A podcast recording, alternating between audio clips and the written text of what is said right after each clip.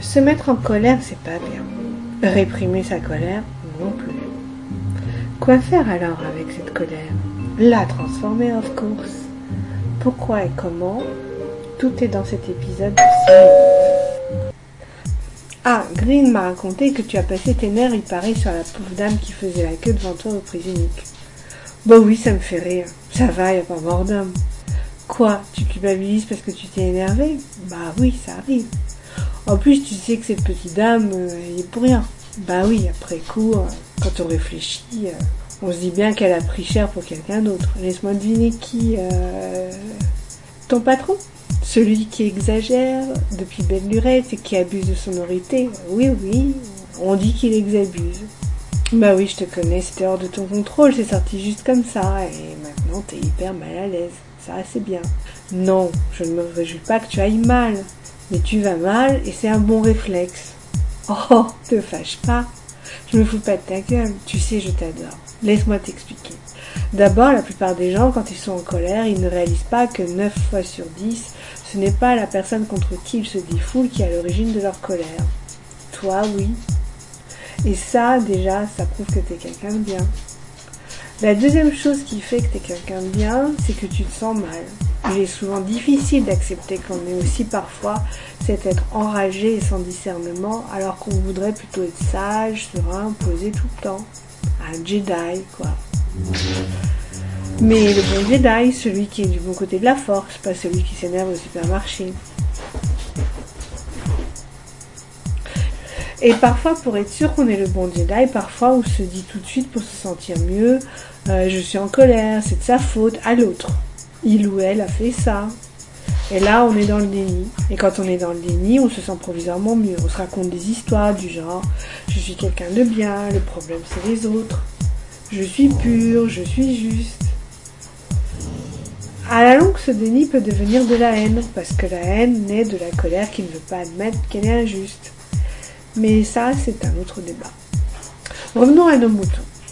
Que Madame Machin de Cuisinique ait eu tort de dire une banalité, ou que ton chef soit une pourriture finie ou pas, si tu es en colère, c'est ton problème.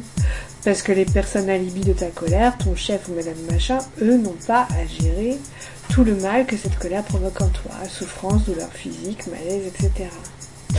Ok, t'as débordé du cadre, t'as engueulé une vieille dame, c'est pas bien. Mais c'est pas rare quand on y pense.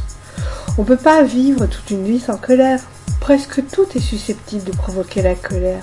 Les débats politiques, les débats religieux, le stress, la maladie, la faim, la fatigue, les conflits, le sentiment d'humiliation, bref, tout ce qui peut être considéré comme une menace personnelle peut provoquer de la colère.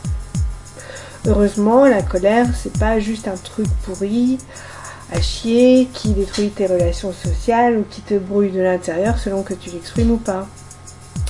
Figure-toi que quand tu te mets en colère, tu fabriques des neurotransmetteurs qui augmentent ton rythme cardiaque, ta pression sanguine, ton rythme respiratoire. Archaïquement, tout ça s'était fait pour permettre à nos ancêtres de faire face à un danger, à mieux se battre ou courir plus vite. Cette énergie, on va appeler ça comme ça, si tu ne l'utilises pas, elle te nuit. Or aujourd'hui, cette énergie, on ne l'utilise pas, parce que c'est socialement pas acceptable de s'énerver à tout bout de champ et du coup on la laisse macérer dans notre corps. Beaucoup de gens pensent même que la colère cumulée provoque à force des maladies. Alors comment utiliser cette énergie? Tu vas pas te battre contre ton chef ni t'enfuir de la queue du supermarché. Eh bien je vais te dire, pour moi c'est un exercice entre l'hypnose et l'imagination qui a marché. Eh bien figure-toi que l'énergie de la colère, ou plus concrètement les neurotransmetteurs que tu as fabriqués sous l'impulsion de la colère, vont rester dans ton corps entre 5 heures et 5 jours. Pendant ces 5 heures ou 5 jours, rien ne peut réactiver ta colère. Et il y a comme ça des gens qui passent d'une colère à une autre toute leur vie. Certains ne réalisent pas à quel point c'est néfaste à leur bien-être. Donc tu t'es pris la tête contre Madame Machin hier, il est encore temps aujourd'hui de te libérer de tes restes de colère en essayant ce fameux exercice dont je te parlais à mi-chemin entre l'hypnose et l'imagination. Moi, après cet exercice, immédiatement après, je me suis sentie totalement apaisée, sereine, et plus rien ne pouvait encore me faire monter la moutarde au nez ou réactiver la colère. Enfin, j'étais pas un Jedi, mais pourquoi pas, en bonne voie. Enfin, jusqu'à la prochaine fois. Donc voilà l'exercice. Alors, c'est un certain Michael G. Emery qui a créé une piste audio. J'ai mis le lien dans le podcast. Que l'on peut retrouver sur Deezer. Tu te laisses porter par la bande son et ça commence comme une séance d'hypnose. Il t'encourage à te détendre. Il t'invite ensuite à émettre un vœu. Le vœu de quelque chose qui implique pour toi de mobiliser de la force, du courage, de la volonté, comme faire un régime, performer dans ta séance de sport, courir tous les jours, etc. etc. Ensuite, il te demande de te souvenir de ce qui t'a mis en colère. Il t'induit à ressentir la colère et toutes ses manifestations. La chaleur, les muscles qui se contractent, les sentiments diffus, bref.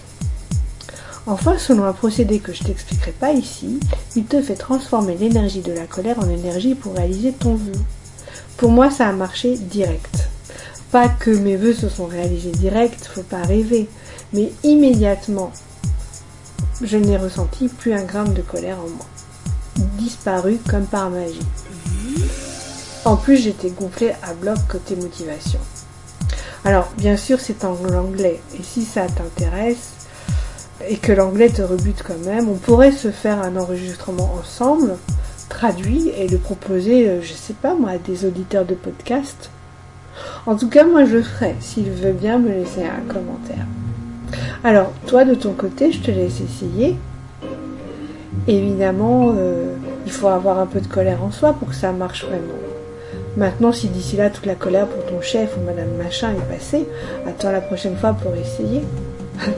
Je rêve Ou tes limites pressées de te remettre en colère juste pour voir Bon allez, on en parle la semaine prochaine. Bisous